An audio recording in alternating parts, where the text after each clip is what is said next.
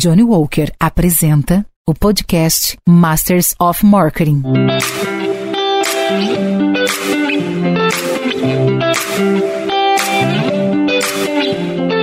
Olá, eu sou Luiz Gustavo Pacete, editor-chefe do Marketing Future Today e head de conteúdo da MMA Latam. Você está no Masters of Marketing, um podcast que traz insights e aprendizados das principais lideranças de marketing e inovação da América Latina. Neste episódio, conversamos com Petra Ferraz, diretora de marketing da XP Inc., sobre construção de marca e o avanço das InvestTechs. Me acompanham nessa conversa Fabiano Destri Lobo, diretor-geral da MMA Latam, e Renata Altenfelder, diretora global de marketing da Motorola.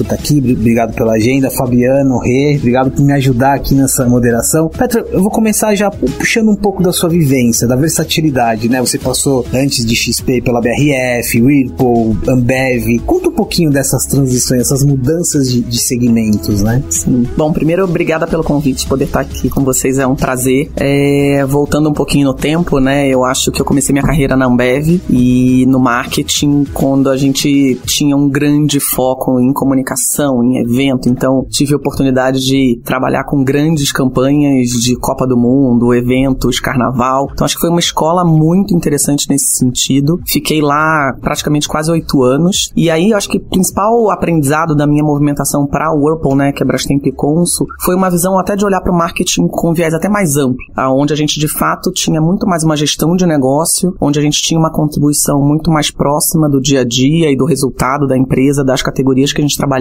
Então também foi uma, como boa engenheira, eu me gostei de fazer essa movimentação para um mundo onde a gente estava mais perto do trade, do financeiro, do resultado de cada um dos produtos que a gente vendia. Então tinha muito é, esse expertise, né, e esse escopo de, de desenho de área, que também foi maravilhoso. E lá tive a oportunidade de trabalhar com todas as marcas, então também uma super experiência. Cheguei a liderar a marca KitchenAid no Brasil durante quase três anos, então trabalhar com segmento de luxo é um mundo completamente diferente da dinâmica do varejo tradicional, né? E aí fiz a movimentação para BRF, me aventurei aí, aí para o mundo dos alimentos. É, foi uma passagem muito interessante e especificamente na BRF, eu acho que talvez de complementariedade, de grande aprendizado de carreira, foi onde eu tive a minha primeira posição global e consegui trabalhar com diferentes comportamentos e necessidades de alimentação ao longo do, do mundo como um todo. Então eu liderava a área de inovação e a gente tinha que identificar oportunidades, tendências né, de, de consumo, de, principalmente de proteína animal e lidar com lugares onde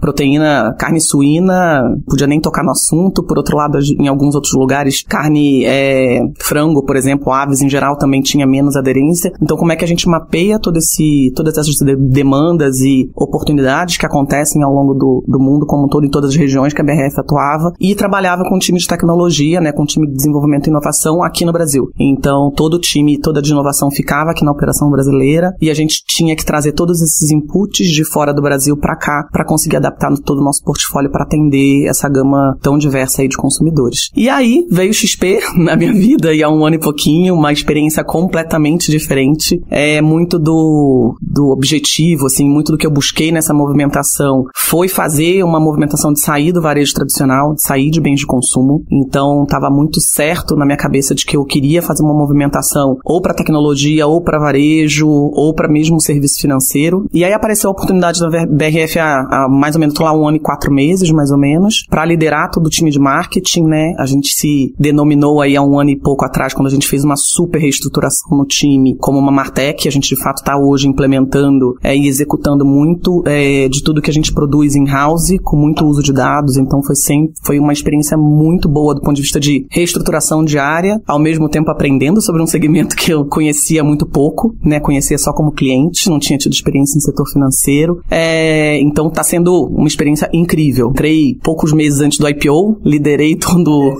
o IPO no meio do, ah, vem fazer aqui, ajudar na, na estratégia do IPO. Falo, meu Deus, onde eu vim, né?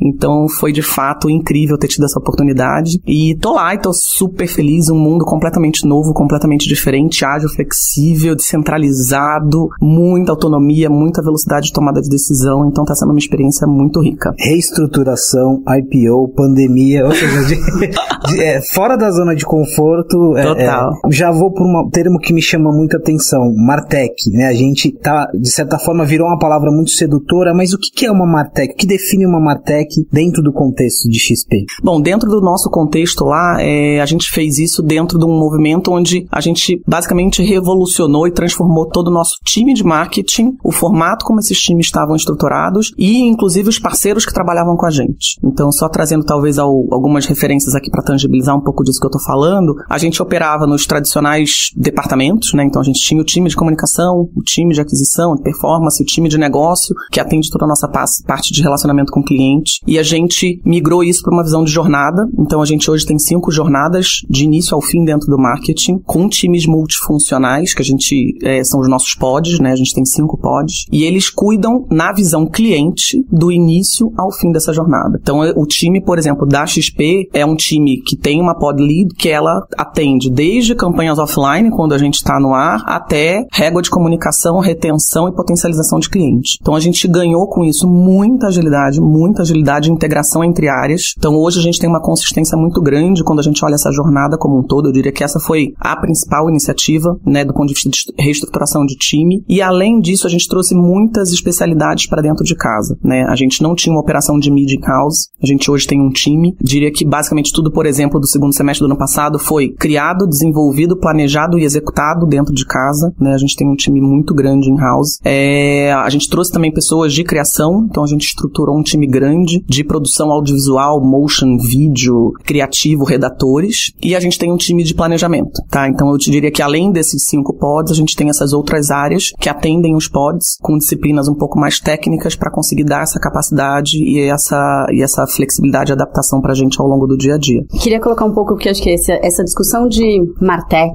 acho que eu nem usaria a palavra Martech, mas essa discussão de qual o papel da agência, como é que a gente faz essa interna internalização, o que, que a gente ganha e o que, que a gente perde. Eu acho que essa é uma discussão que a gente vem tendo muito, principalmente quando você fala que você praticamente criou, criou várias agências internas, né? Como é que você vê a troca entre essas agências com o que está acontecendo do lado de fora? Porque uma grande discussão que eu já tive com várias pessoas e a gente tem dentro da Motorola é como garantir o frescor das ideias, né? Como garantir que a gente não termine daqui a um tempo olhando para o próprio umbigo e não vendo o que está acontecendo no outro mundo. Como é que vocês estão lidando com isso? Não, acho que essa é uma das nossas maiores preocupações. Eu diria que é um dos assuntos mais estratégicos e pauta recorrente entre eu e a pessoa que lidera esse time. A gente, quando a gente internalizou essas operações, isso não significa que a gente não trabalha mais com parceiros externos. O que acaba acontecendo é que a gente tem parceiros, a gente, a gente fez nessa, nesse terceiro bloco de, de movimentação que eu comentei, né? Além da estruturação em formato de pods de jornada, a criação de times in-house, teve um terceiro pilar que foi muito, muito fundamental para essa transformação que a gente fez nesse último ano, que foi a revisão de parceiros e contratação de muita ferramenta. Então, assim, na revisão de parceiros, a gente mudou de um formato de agência tradicional para ter a Accenture como nosso parceiro hoje, então a Accenture que, que atende a gente, e ela de fato troca muito com o nosso time in-house. Então, por N vezes a ideia vem da Accenture e a gente, por velocidade, implementa in-house, ou a ideia vem da in-house e a gente transborda isso para uma coisa mais offline na, na, na Accenture. Então, são times que trocam muito, e com a pessoa que lidera essa área hoje, que é o Daniel Mota, que veio da DTZ, o que a gente conversa muito é esse frescor e essa troca ela precisa acontecer. Então, a gente trabalha com, além da Accenture como fixa, passa a ser hoje o nosso único parceiro fixo, a gente trabalha com N outros. E aí, agências muito startups, martechs, tecnológicas, então a gente tem a Squid, Squid a gente tem a Snack, a própria B Ferraz tem feito bastante projeto com a gente. Então, como é que a gente busca parceiros bem especializados e que eles, de alguma forma, provocam a gente em determinados momentos com ideias fora da caixa é, para a gente conseguir fazer essa troca contínua, tá? Eu acho que não é um trabalho que ele se limita a uma operação 100% in-house. Ele a operação in-house, ela traz sinergia com o negócio, traz agilidade, mas ela, ao mesmo tempo, precisa ter essa conexão com o mundo externo, senão ela se limita criativamente, né? E no mundo de hoje, ainda que a gente vê a evolução da tecnologia constante, né? Então tem o frescor da ideia, tem o frescor do comportamento, mas também tem a tecnologia que ela, ela muda todo dia, né? A gente, a gente usa termos muito genéricos mas a inteligência artificial de seis meses atrás não é a mesma de hoje. É. E, e no, no, no, lugar de vocês, quando eu olho a XP, né, eu também tive uma experiência de Unilever, Triumph, Calcinho Sutiã, passando para Motorola. Você fala com o consumidor de maneiras muito diferentes. A ferramenta pode ser a mesma, né, mas a maneira de lidar com o consumidor muitas vezes é diferente. Então, voltando um pouco lá para o começo, quando você estava falando da sua experiência, onde você vê o cruzamento entre, entre esses diferentes consumidores que na verdade são a mesma pessoa? E como que você vê o uso dessa, dessa tecnologia nas diferentes categorias? Você acha que eles encaram a tecnologia da mesma maneira, independente do setor? Ou eles buscam diferentes tecnologias quando eles têm o um mindset num, num, setor diferenciado? Olha, eu acho que. Confesso que eu não sei se eu tenho uma, um dado, um estudo para talvez criar uma tese aqui em cima de alguma coisa, mas dando a minha, minha opinião, eu acho que é, a necessidade ela é muito diferente dependendo da categoria. O nível de exigência de experiência digital que a gente tem, por exemplo, numa XP versus o que, por exemplo, existe numa Ambev ou mesmo numa BRF, é completamente diferente. Porque muito do produto da XP, Inc., né, de todas as nossas marcas, são produtos digitais. Então a gente hoje não tem nenhum lugar físico, a gente não tem nenhuma interação física em momento nenhum da jornada. Então eu acho que usar de inteligência artificial e usar de tecnologia para fazer com que essa experiência seja cada vez mais intuitiva, preditiva e individualizada é muito da, da nossa missão. Só para trazer um pouco de, de referência para vocês, a gente tem mais cientistas de dados dentro da XP do que assessor. É, a gente abriu esse ano uma, mil vagas novas, né, que é um crescimento de acho que uns 30% na nossa equipe, mais da metade desse time é tudo de tecnologia. Então, cada vez mais essa proximidade entre o, a Martech e o time todo de CRM, e principalmente o time de tecnologia de UX e, e UI, é uma sinergia 100%, né? Muito de eles, eles são a grande manifestação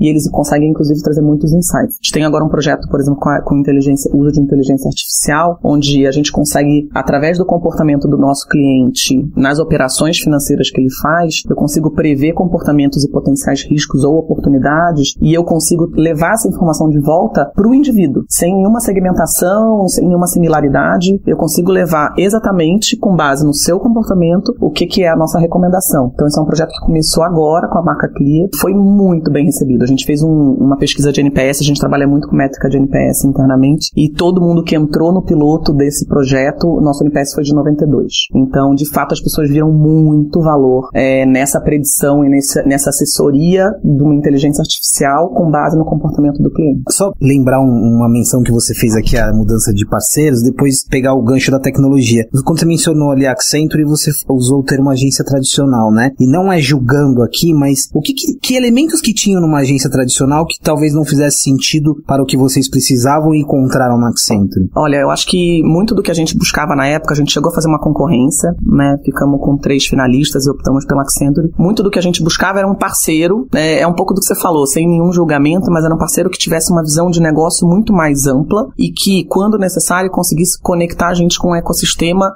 fosse ele a demanda qual fosse. Fosse a demanda desde uma peça publicitária até um projeto de um evento. Por exemplo, o evento da Expert em 2020, a gente fez ele 100% digital e foi um projeto tocado pela Accent. E aí, quando eu falo em agência tradicional, e de novo, sem nenhum, nenhuma, nenhum viés de julgamento aqui, eu vejo menos capacidade técnica para, por exemplo, operar em vários eventos acontecendo em paralelo, em várias redes, totalmente multicanal, tendo fisicamente à noite grandes palestrantes internacionais, ao mesmo tempo que eu estou entendendo o que está acontecendo no social listening. A gente teve, se eu não me engano, foram seis ou sete hubs de temas, desde mídia, conteúdo, evento físico, evento digital, redes sociais, pautas de Twitter, cobertura de experts cobrindo o assunto, é, onde a gente pegou tudo isso e quem ajudou a gente a fazer a gestão desse evento como todo foi a Accenture. Então, a gente enxerga eles de novo. Quando a gente tem demanda para peças publicitárias, eles são ótimos. O Eco é um fenômeno, né, do ponto de vista criativo, mas a gente entende que junto com ele vem todo esse ecossistema, essa expertise da Accenture como uma agência que pode ser muito mais é, próxima do nosso dia a dia de projeto do que de campanha. Tá? Uma coisa interessante, eu ia fazer essa pergunta antes, por isso que eu te toquei aqui.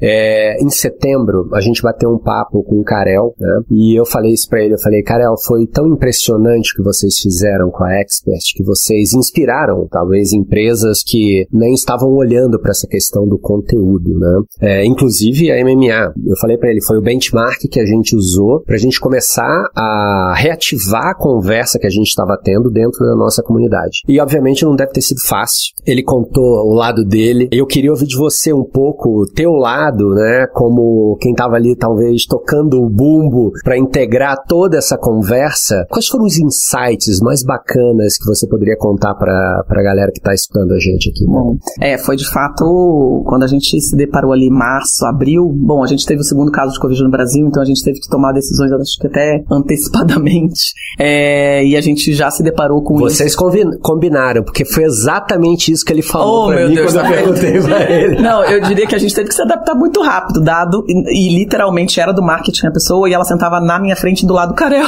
É que não, é, é, que é uma experiência tão inesquecível que não tem como, né?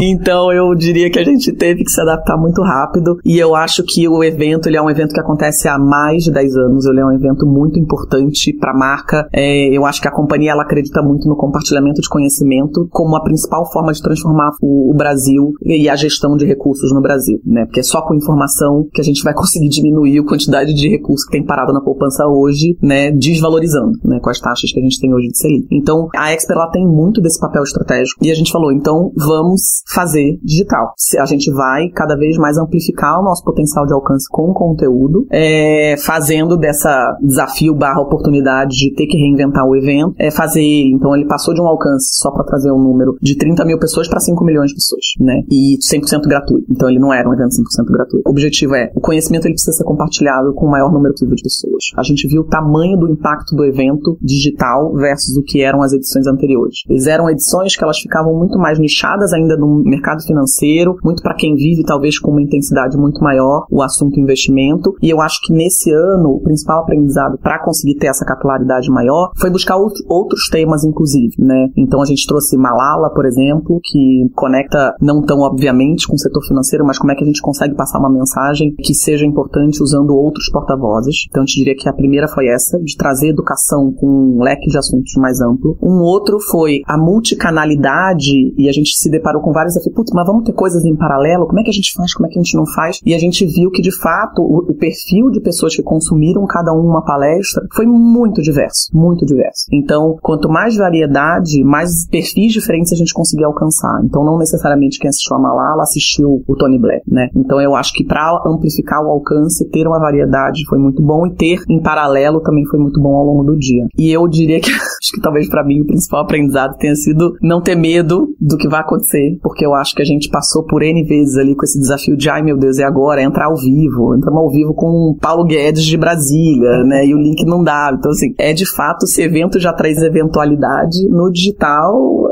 é muito difícil de você controlar. Então, a gente teve N imprevistos ali ao longo do, do processo, é, envolve muito mais tecnologia, então a gente teve que se aprofundar de novo, né, num tema que a gente está falando aqui, em qual é a melhor tecnologia de transmissão, qual a melhor qualidade de transmissão. Então, eu tive que vivenciar tecnologias que eu nunca nem tinha ouvido falar para a gente garantir que a gente tivesse segurança da informação, né, porque as pessoas compartilhavam dados com a gente, e ao mesmo tempo conseguir é, evitar qualquer problema de, de, de, invasão ou de vazamento de alguma coisa, né? É, eu acho que vocês fizeram um trabalho espetacular, assisti várias conversas, mas para mim ficou uma conversa muito clara com o Chris Gardner, que ele falou, estamos todos na mesma, nós não estamos no mesmo barco, a gente está na mesma tempestade, todo mundo em barcos diferentes. E naquele, daquele momento em diante, pelo menos para mim, a perspectiva da Covid, do, daquela situação que a gente estava vivendo, mudou completamente. Pro meu pai, por exemplo, estava vendo o Magic Johnson, ele falou, nossa, eu nunca vi o Magic Johnson e tal. Então, vocês pegaram from A to Z ali, todo mundo, é, cada um tinha uma, um, um propósito diferente de conversa, mas eu acho que foi um trabalho espetacular. Tiro o chapéu para vocês, porque a gente fez uma coisa muito mais modesta, essa que a gente transmitiu a conversa com o Karel. A gente fazia eventos para mil, mil duzentas pessoas e o nosso evento teve mais de 10 mil pessoas. Ou seja, no final do dia a gente começou a se questionar também, nossa, mas 10 mil pessoas no mercado de marketing e publicidade, quem são essas dessas pessoas, onde elas estão, será que tem mais gente? A gente começa a perguntar que eu tenho certeza que vocês devem estar se perguntando isso. Será que 5 milhões é suficiente? Será que a gente pode falar com 15 milhões de pessoas, né? E 2021?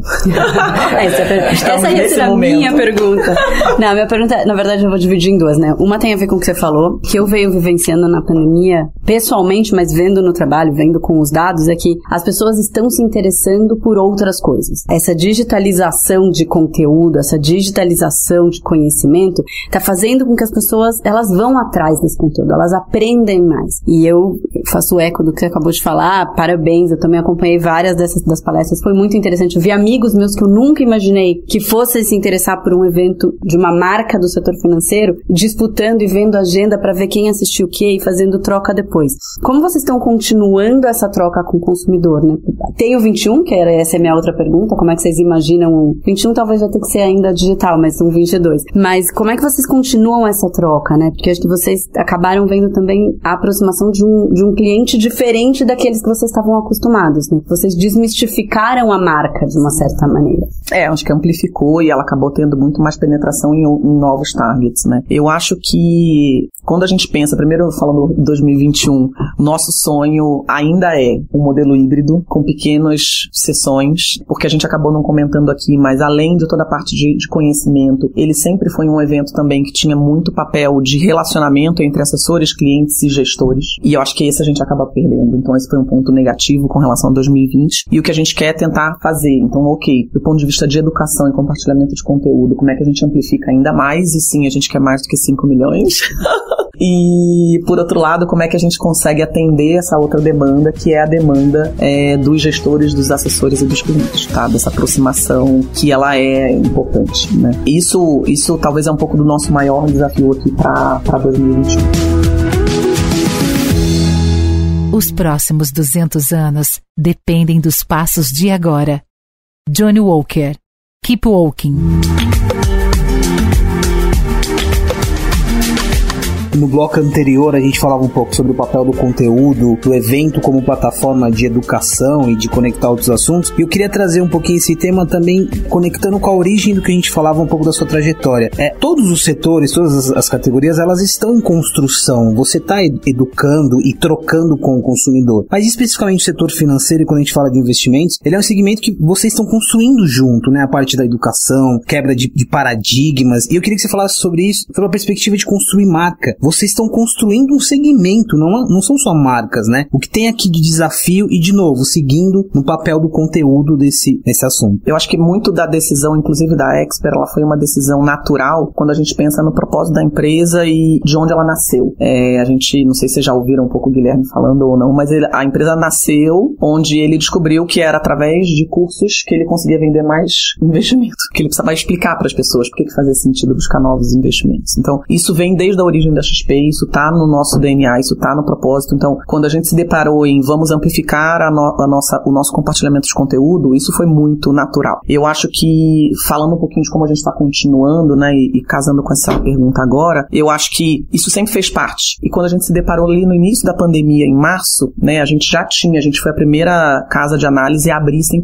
dos nossos relatórios, 100% dos nossos analistas. Então, hoje, toda a informação que ela é produzida é, do mercado financeiro e da, de investimento, ela é aberta. Qualquer um que entrar no nosso site hoje consegue ler todas as análises do nosso time de research. É, isso nunca existiu, né? A gente foi pioneiro em como fazer. A, a gente brinca que a gente é portas abertas, a gente é um código aberto. Quanto mais pessoas souberem tudo que a gente sabe, mais a gente acredita que esse é o poder de transformação que é a nossa missão, né? A gente quer mudar o comportamento e despertar as pessoas para que cada vez mais elas reflitam sobre como elas estão fazendo a gestão do, dos recursos dela. E não necessariamente é a gente às vezes tem o estereótipo do rico, da pessoa que é de alta renda, e isso pode acontecer com qualquer um. É simplesmente ter esse despertar da educação financeira, que é tão importante e que, infelizmente, no Brasil a gente ainda está muito atrasado. Né? A gente tem N estudos onde a gente vê que a educação financeira ela penetra em, numa, na população brasileira de um jeito muito, assim, ainda nichado. A gente tem uma escola, é, inclusive, que vem, né, de colonização, de religião, onde falar de dinheiro é um tabu. A gente hoje fala, falar quanto ganha, quanto fala, às vezes nem marido sabe, nem mulher sabe, nem pai, nem mãe, né? Então, como é que você está fazendo a gestão, o que você está fazendo? Então, muito da nossa missão é educar e fazer com que cada vez mais isso deixe de ser um tabu, como isso já é em outros países. Tem outros países onde esse é um assunto, a gente brinca que a nossa meta é que um dia isso vire conversa de bar, como hoje, na minha opinião, e muito do que a gente conversa lá entre nós, é política não era muitos anos atrás e hoje é. Quando que a gente imaginar que a gente discute política com a intensidade que a gente discute hoje em dia? Então, muito da nossa missão, principalmente inclusive do, do marketing, é fazer com que as pessoas falem sobre assunto. E educação financeira é a, a, o veículo que a gente acredita que a gente consegue promover essa conversa e fazer com que isso vire rotina na vida das pessoas. Você usou uma expressão código aberto que me chama muita atenção. Esse segmento, ele tem muito barulho. E barulho não necessariamente só pejorativo. A gente tem desde o influenciador, creator, aqueles que fazem um trabalho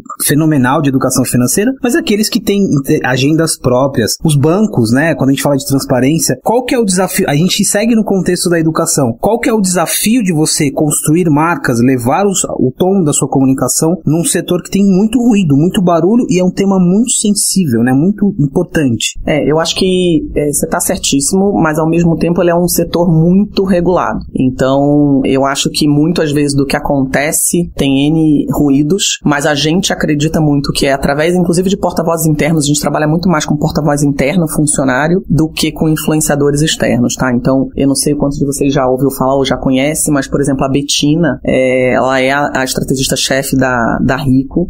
Incrível, assim, inteligentíssima, já trabalhou em bancos internacionais, então, assim, tem um super currículo. E ela fala de um jeito muito descomplicado, muito leve, muito quase que um entretenimento, mas com muita seriedade, com muita responsabilidade. Então, eu diria que pra gente a responsabilidade do conhecimento, ela tá do dia da hora que a gente acorda até a hora que a gente vai dormir, né? Porque a gente acredita que, de novo, é um assunto sério, é um assunto que ele precisa ser é, compartilhado e ser cada vez mais agradável do ponto de vista de consumo de conteúdo, mas ele não pode ser tratado de forma irresponsável ou leviana, né? E a Betina, para mim, é uma materialização disso, né? Ela rompe com todos os estereótipos. A gente tinha, só para trazer um dado, inclusive é uma mulher, né, que pra gente também é, foi uma super, uma super surpresa positiva, que ela é incrível. A, a audiência da Rico, que era de 30% de mulher, depois da entrada da Betina já tá em 45%. Então a gente vê, inclusive, a identificação feminina com ela, trazendo mais mulheres para consumir conteúdo de educação financeira.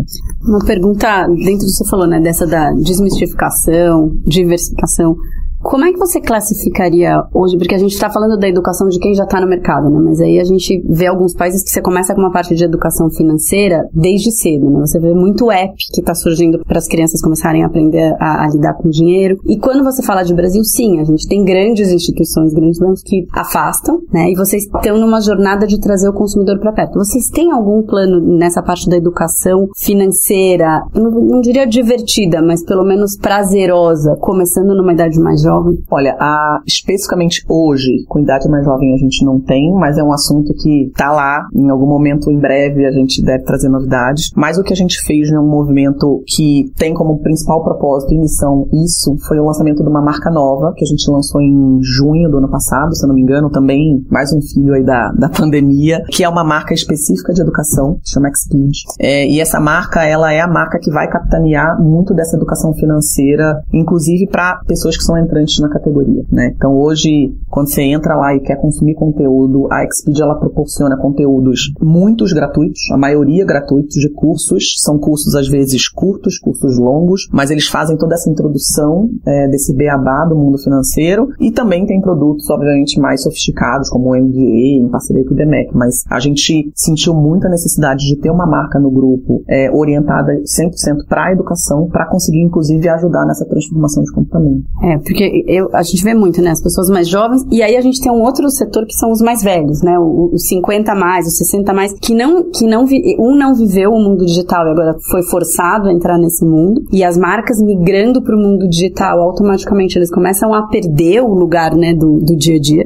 E as crianças que nasceram nativas, que com a pandemia estão ainda, ainda mais. Então tem muito dessa discussão de as ferramentas que estão surgindo, como a gente vai usar essas ferramentas. É, e aí mudando completamente para um outro lado, mas que, que eu acho acho que é interessante quando você começa a falar de relação de marca e construção de marca e essa desmistificação, como é que você vê a associação de uma marca financeira em outros ambientes, ou fazendo, fazendo associação, por exemplo, com games, que vocês já fizeram, fazendo associação com entretenimento, de uma maneira que seja orgânico e natural, né? Porque eu acho que hoje a maneira que as marcas, muitas marcas entram é, ah, eu tô fazendo patrocínio disso, né? Então o consumidor não consome a experiência da marca. E num caso como o de vocês, onde vocês não têm muito o touch point físico, às vezes essa associação pode ajudar. Como é que vocês estão trabalhando, como é que você vê isso no futuro? Não. Por exemplo, o exemplo da Clear com game. É, a forma como a gente fez, e definitivamente o que a gente sempre busca é isso que você falou. Não é até ser uma marca que está com uma logo patrocinando determinado evento, né? É como é que a gente de fato leva é, a educação financeira para isso. E muito do que a gente do que a gente desenvolveu, inclusive em parceria com, com esse patrocínio,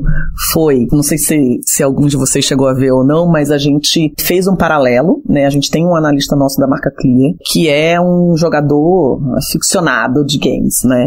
E ele entrou fazendo várias pílulas de conteúdo junto com um dos jogadores que faz toda a parte de modelagem do preço das armas do jogo. A gente fez um paralelo entre quanto vale cada arma dentro do jogo, quais são as armas que vão valorizar, quais são os skins que vão cair, quais são as skins que vão ficar mais caras, com esse mundo bolsa de valores. Então a gente usou do assunto game, a gente usou de um jogador super reconhecido para fazer essa troca de conhecimento entre ele e um analista nosso em como que a pessoa também precisa prever esses movimentos de bolsa de valores. Como é que elas conseguem, que tipo de informação elas precisam buscar? Ah, na skin você tem que buscar tal informação para saber se aquela skin vai valorizar ou não. O que, que você faz no mundo das ações? Que é muito a, a, o perfil da, da Clear, né? Que é uma marca especialista em bolsa. Então, muito dessa associação com game foi essa estratégia e, a, e foi a estratégia que a gente desenhou, inclusive, junto com o parceiro, de entrar de uma forma natural, de uma forma legítima, que trouxesse conteúdo relevante e que não fosse uma coisa invasiva. Rê, muito obrigado por essa pergunta. Inclusive, a gente, a gente tá mencionando o case de Rainbow Six. Só ficando ainda nesse tema de games, eu acho que aqui tem uma questão de aderência. Você já explicou isso, mas, por exemplo, é jogar com o ecossistema, né? Dentro do jogo, e aí são vários jogos têm as suas comunidades, mas você tem uma economia. Tem gente hoje que tá milionário dentro dessa economia das skins e das, e das armas. Eu acho que esse case ele tem vários elementos de consistência, sobretudo de coragem, hein? A gente tá falando de armas num contexto de setor financeiro. Então eu acho que é legal a gente falar desse case. Seguindo um pouquinho, a gente, a gente tava falando sobre a regulação, né? CVM, de novo, é um setor que tá ali, é, a regulação tá em lupa. Quando a gente volta, eu lembro da reflão sobre inteligência artificial. Quando a gente vai para tecnologia, escalar, uso de dados, robôs e outros elementos, qual que é o desafio? Quando você precisa às vezes de velocidade, mas você tem um órgão regulador de um segmento muito regulado, entende? Qual que é o desafio? Eu acho que quando a gente pensa principalmente nesses robôs e inteligência artificial, é, a gente hoje está trabalhando muito mais num, encarando isso como um serviço adicional de, de análise de comportamento, tá? Então, para a gente conseguir ajudar em próximas decisões ou alertar sobre próximos movimentos que possam acontecer que não deveriam acontecer, que é muito diferente do que a gente chama do trabalho de assessoria ou de recomendação, porque os analistas eles são super regulados, né? Então, para a gente fazer qualquer call e qualquer recomendação tem N certificações e licenças, então é um mercado que quando a gente fala em fazer uma análise e fazer uma recomendação, é onde a gente trabalha com os nossos estrategistas, né, e os analistas. Quando a gente fala principalmente, pelo menos ainda hoje, né, a gente sabe que isso em breve vai, vai cada vez mais evoluir, mas hoje o nosso uso de, de inteligência artificial é muito mais num, num, conce, num conceito de consultoria, de trazer informação e trazer insights do que necessariamente fazer recomendações, tá? Então o que acaba acontecendo é que da forma como a gente está usando hoje, ele não está dentro de nenhuma certificação ou de nenhuma regulamentação específica, tá? Mas eu acho que naturalmente a gente tem, inclusive, projetos internos onde essas coisas começam a se aproximar e aí é um desafio para o setor como um todo, né? Porque é, a gente sabe que não necessariamente as regulações ou, ou todas as outras coisas que são é, de alguma forma reguladas, né? Ficou repetitivo, mas é, é isso mesmo. Elas não evoluem na velocidade com que a tecnologia evolui, né? Então muito do desafio é como é que a gente faz essas coisas andarem juntas para, de novo, garantir responsabilidade e credibilidade em tudo aquilo que a gente vai estar tá falando. É, tem uma coisa muito interessante, e eu acho que o indicador é bom, né? Se você parar para pensar ali no nosso Rio de Janeiro, até a final da década de 80, você ter é, linha de telefone era um investimento, era um ativo. Você alugava aquilo, você gerava renda. Primeiro, um milhão de pessoas na bolsa demorou, sei lá quanto tempo. O segundo milhão já foi muito mais rápido. E eu acho que esse trabalho de educação, por enquanto, está tá pegando uma parte talvez mais alta da pirâmide, mas vocês fizeram um negócio muito bacana de transformar essas pessoas que já estavam dentro da equipe de vocês em embaixadores, embaixadores reais, né? Então, no final do dia, você pegar o conteúdo né, que vocês estão desenvolvendo, é, e mesmo que não seja uma análise de uma indicação nem nada disso, mas compartilhar esse conteúdo de forma é, aberta é um, é um bom indicador, melhor indicador ainda, do que o próximo 5 milhões de pessoas na bolsa, porque é natural acontecer as pessoas irem para a bolsa ou começarem a fazer investimentos. E eu acho que a gente está bem no final do dia, se você olhar, né? Eu fico vendo na minha casa, eu tenho é, três moleques, né? É, um moleque de 15, não quer saber nada de investimento, é, um de 21 e um de 25. O de 21 e de 25, eles já fazem parte dessa galera que foi influenciada a entender um pouco mais e levar essa conversa para a mesa de jantar, para a mesa de, do bar com os amigos e tal. Então, alguma coisa eu acho que vocês estão fazendo certo. Vou colocar uma provocação aqui. Porque eu acho que a gente mesmo criou esse estereótipo que a gente alcança uma base do alto da pirâmide. Quando você vê hoje o smartphone, ou seja, com a, com a penetração que a gente tem no smartphone e os eventos acontecendo de maneira digital, eu acho que existe um pré-conceito, não um preconceito, um pré-conceito de que a gente não atinge com, com determinados assuntos, como que a gente está discutindo hoje de financeiro, uma, uma outra faixa da pirâmide. E eu acredito que sim. Né? Eu, e aí eu queria escutar se é só uma percepção ou se é real. Eu vejo isso muito é, em coisas que a gente faz aqui no, no, no, celular. Eu vejo isso muito em arte, em cultura, né? Que você vai, falam, né? O brasileiro não vai, aí você vai nos eventos que aconteciam antes, né? Ou vai num museu no fim de semana, faz uma análise ali de qual é a faixa da pirâmide que está naquele museu, qual é a faixa da pirâmide que foi ver aquele evento. Então, acho que existe um preconceito e eu sei que vocês têm parceria com, com ele também, né? O, o Edu Lira, eu acho que a gente começa a ver movimentos como o do Edu, onde você consegue trazer trazer outros públicos para discussões importantes e que vão ter um impacto importantíssimo na economia e na cultura do país quando a gente fala daqui a 10 anos. Né? Então, só, só colocar essa provocação e ver como, como vocês veem isso. Olha, eu, eu concordo, acredito e hoje o que a gente olha de dados nossos internos é que a gente, principalmente eu diria até que o ano de 2020 ele foi um ano de totalmente revolucionário nesse sentido, né? A gente hoje tem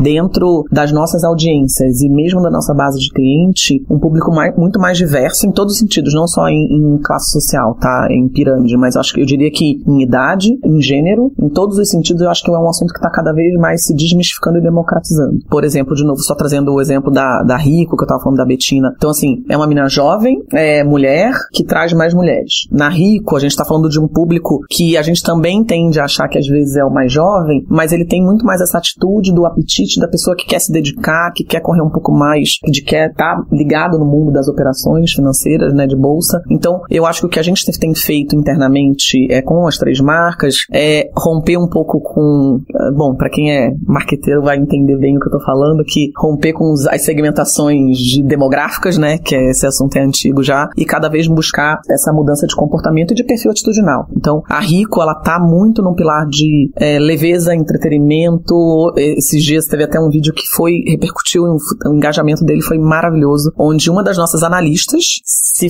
faz bigode, se fantasia de pai, e ela meio que fica fazendo ela falando com o próprio pai sobre fundo imobiliário versus teu imóvel ganhar aluguel, né? Então, assim, o que não é o tom da XP, né? Porque provavelmente a XP colocaria o especialista de fundo imobiliário para falar de uma forma um pouco mais técnica. Então, eu acho que muito desse trabalho, até de novo fazendo uma conexão que você falou bastante da carreira, né? Eu vim de escolas muito sempre multimarcas, né? Então, eu acredito muito no poder de casas multimarcas. Então, era a Brastemp, era a Concer era Perdigão, era Sadia, era um, Antártica, e eu acredito muito que a gente hoje, num segmento que está em ebulição, que só tende a crescer, que eu diria que a gente ainda está longe da curva de, de amadurecimento, eu acho que quanto mais claro for a estratégia de cada uma das nossas marcas, do ponto de vista de comportamento e atitudinal, maior a chance da gente penetrar em diferentes perfis. E o que a gente vê é que, óbvio, acaba tendo uma concentração numa marca ou em outra, em alguma, algum demográfico, é natural que isso aconteça, mas não é a forma como a gente está posicionando as marcas. A gente, nosso tempo tá quase acabando, mas foi legal você trazer esse assunto, sabe por quê? Nos outros episódios a gente falou muito sobre diversidade. E eu acho que aqui é uma oportunidade de a gente materializar essa diversidade. Então, às vezes,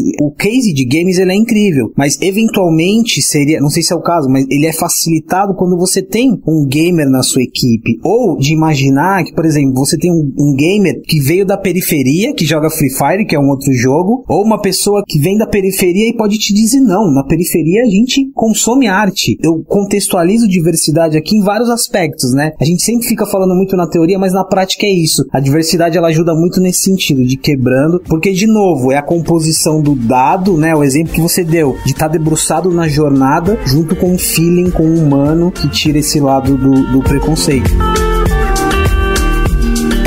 Gente, acho que a nossa conversa rendeu, né? Não, foi um prazer. E eu brinco só conectando com isso um pouco do que você falou agora no final. Eu acho que. Eu até brinquei, né? Que eu sou engenheiro, fui parar no marketing, mas eu acho que o que mais me brilha o olho em, em seguir na área é esse equilíbrio entre ciência e arte. Eu acho que a gente cada vez mais está empoderado de informação, de dados, e a gente tem que mergulhar de cabeça, usar isso no nosso dia a dia. Hoje, lá internamente, a gente tem painéis de N informações online, eu tenho tracking de marca semanal, eu sei o que está acontecendo acontecendo em imprensa em social, social listening duas horas atrás, mas ao mesmo tempo a gente está falando sobre pessoas. Como é que a gente entende comportamento, como é que a gente transforma comportamento. Então eu acho que esse equilíbrio entre maximizar e, e juntar esses dois mundos da ciência e da arte é, é a grande beleza é, do papel do, de marketing, Martex, dentro de grandes organizações. E eu acho que a pandemia ajudou a gente a recuperar essa coisa do gut feeling, né? Porque a gente estava muito bitolado nessa história de olhar dado, o que, que o dado vai acontecer. E essa aceleração que a gente foi obrigado a viver, ele, ele trouxe essa necessidade da gente resgatar a intuição, da gente testar mais, da gente correr mais risco. Então eu, eu, eu super concordo. A gente está entrando numa nova era, onde a gente vai aprender a continuar aprendendo a usar os dados, que a gente está nesse processo, mas reaprender a usar a nossa intuição. Acho que essa, essa vai ser o, o, o que vai fazer a diferença para as marcas e para os profissionais daqui para frente. Gostei muito da nossa conclusão aqui. Petra, muito obrigado. Rê, é, eu e Fabiano, quando a gente termina o episódio dá aquele alívio, né? conseguimos, a gente fala, temos um programa. Então, temos, um programa. temos um programa. É isso, Fabi. É isso, meu amigo, é isso. Putz, a gente tem que começar a estender isso aqui, porque os papos estão tão bons que eu fico com vontade aqui de perguntar outras coisas e tal, do Rio e tal. Eu toda vez que a gente. Tá acabando, eu falei, mas já.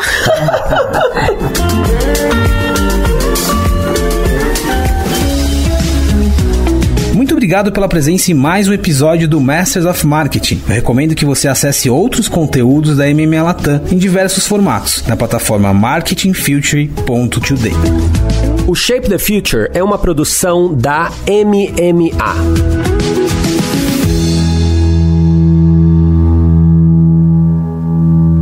Aprecie com moderação. Não compartilhe com menores de 18 anos. Esse podcast foi produzido e editado nos estúdios da Audio Edge.